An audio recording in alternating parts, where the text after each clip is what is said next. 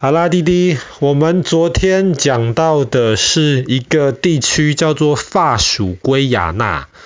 我们昨天讲在那边有一个发射火箭的一个基地。接下来两天故事其实有点复杂，因为我们今天要讲的这个地方叫做苏利南。可是苏利南以前是荷兰的殖民地，所以以前这个地方又叫做荷属圭亚那，昨天是法属，之前是法国的土地，现在今天这个苏利南以前叫做荷属圭亚那。那明天我们会讲到圭亚那这个国家，以前叫做英属圭亚那，因为以前圭亚那是英国的殖民地。所以很复杂，巴西北边曾经有法国的殖民地圭亚那、荷兰的殖民地圭亚那，以及英国的殖民地呃圭亚那。那我们今天要讲的是从原来荷兰殖民地圭亚那变成的一个现在叫做苏利南的国家。那苏利南这个国家，因为它以前跟荷兰的关系，比方说我们知道荷兰的足球队其实蛮厉害的。里面有一些球员其实是苏利南人，只是因为他们历史的一些原因，他们也可以代表荷兰足球队出去比赛。苏利南这个国家其实很有意思，因为我们知道，比方说特别风景特别漂亮的一些地方，我们就要保护起来，比方说就要建成国家公园。苏利南其实是整个南美洲最小的国家，可是即便这个国家这么小，它大概有超过一半，快三分之二的土地都是国家公园，那都被保护起来。所以苏利南不像邻居，我们昨天讲的法属圭亚那，还有一个火箭发射场。苏利南其实是一个比较原始、比较自然的一个国家，当然跟这个国家公园保护起来也有关系。那跟法属圭亚那一样，其实苏利南绝大多数也在亚马逊的雨林的范围里面，那个地方也是很多很多森林，然后森林中间有河，然后天气热，而且很潮湿。那在苏利南，有人就专门去那个河里面看海豚。其实不能叫海豚，因为通常海豚我们讲的是在海里面游的那一种，很聪明、很聪明的一种动物，叫做海豚。那苏利南的河里面其实也有像海豚，只是那个就应该叫河豚。但是那个河豚跟有人吃那个上面很多尖尖刺有毒的那个河豚又不一样，只是中文字念起来很像而已。很多人到苏利南就是专门去看那个河里面的海豚。其实那个东西不只是苏利南有啊，印度的恒河、中国的长江其实都有，只是。在中国或是在印度，这个河里面的海豚其实现在都越来越少。那在苏利南，因为有那个国家公园的保护，所以在苏利南这个河里面的海豚其实是生活得非常的愉快，而且很聪明。海豚其实是一个非常聪明的一个动物。那海豚其实不是鱼哦，鱼的话有卵，有那个蛋蛋。像有人特别喜欢吃鱼子酱，就是鱼的那种卵。那鱼是从卵里面孵化成小鱼，小鱼在慢慢长大的。可是海豚不一样，海豚跟我们人比较像。比方说人是没有蛋蛋的，那你以前是在妈妈的肚子里，以前你就是小宝宝，你现在出生了，慢慢长大。同样的，猫猫啊、狗狗啊、狮子、老虎这些蛋蛋，它们都是在妈妈肚子里面，就是小宝宝的那个样子。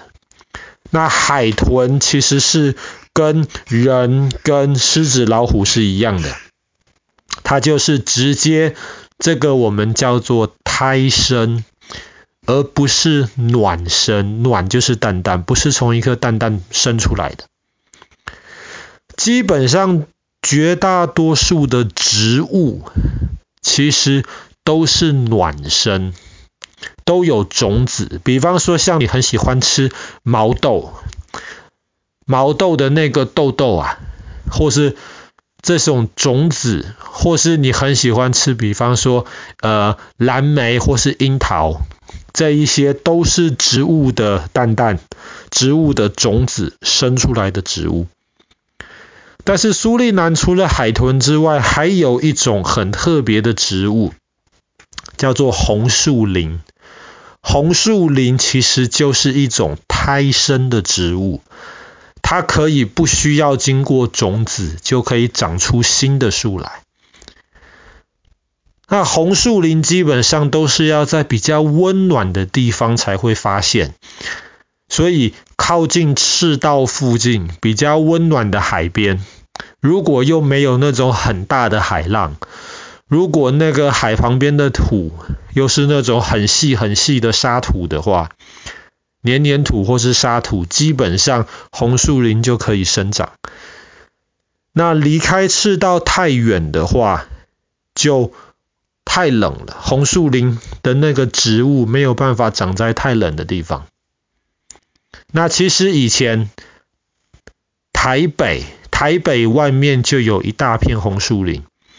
那以前那个是全世界最北边的红树林，因为再往北边走的话就太冷了。可是现在因为全球暖化，整个地球变得越来越热。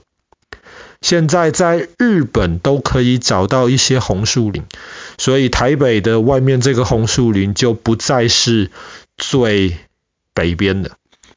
那除了在台湾之外，其实香港啊，或者是中国大陆的南边，其实也都可以找到红树林。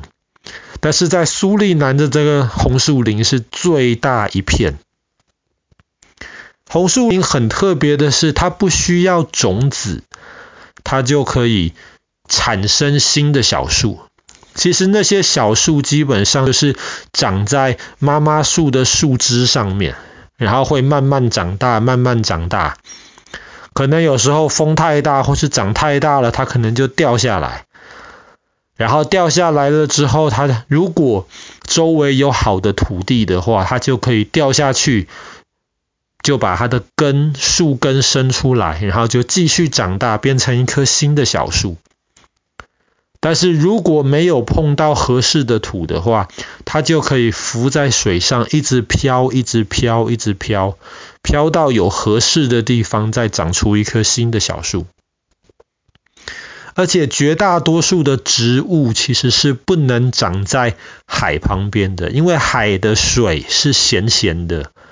里面有盐巴，那我们就不太能够喝有盐巴的海水，我们要喝没有盐巴的淡水。绝大多数的植物也是一样。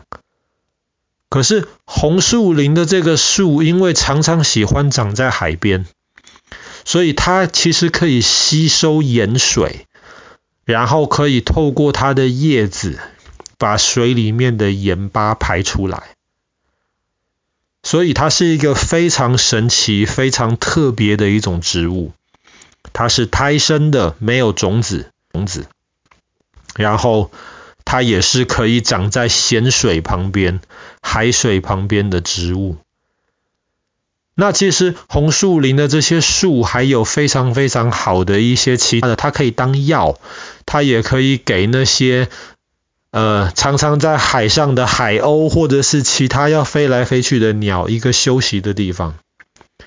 那更重要的是，红树林的树根可以长得非常非常的坚固，所以当海旁边或是河旁边有红树林长了的话，通常那个河就不太容易被水冲垮，所以。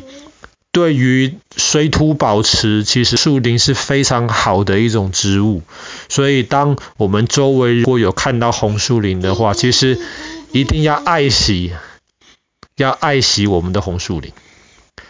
好啦那我们今天故事就讲到这边。如果你去苏里南旅游旅游的话你会看到的在河里面游来游去跳来跳去的海豚河豚海豚。以及一大片一大片的红树林。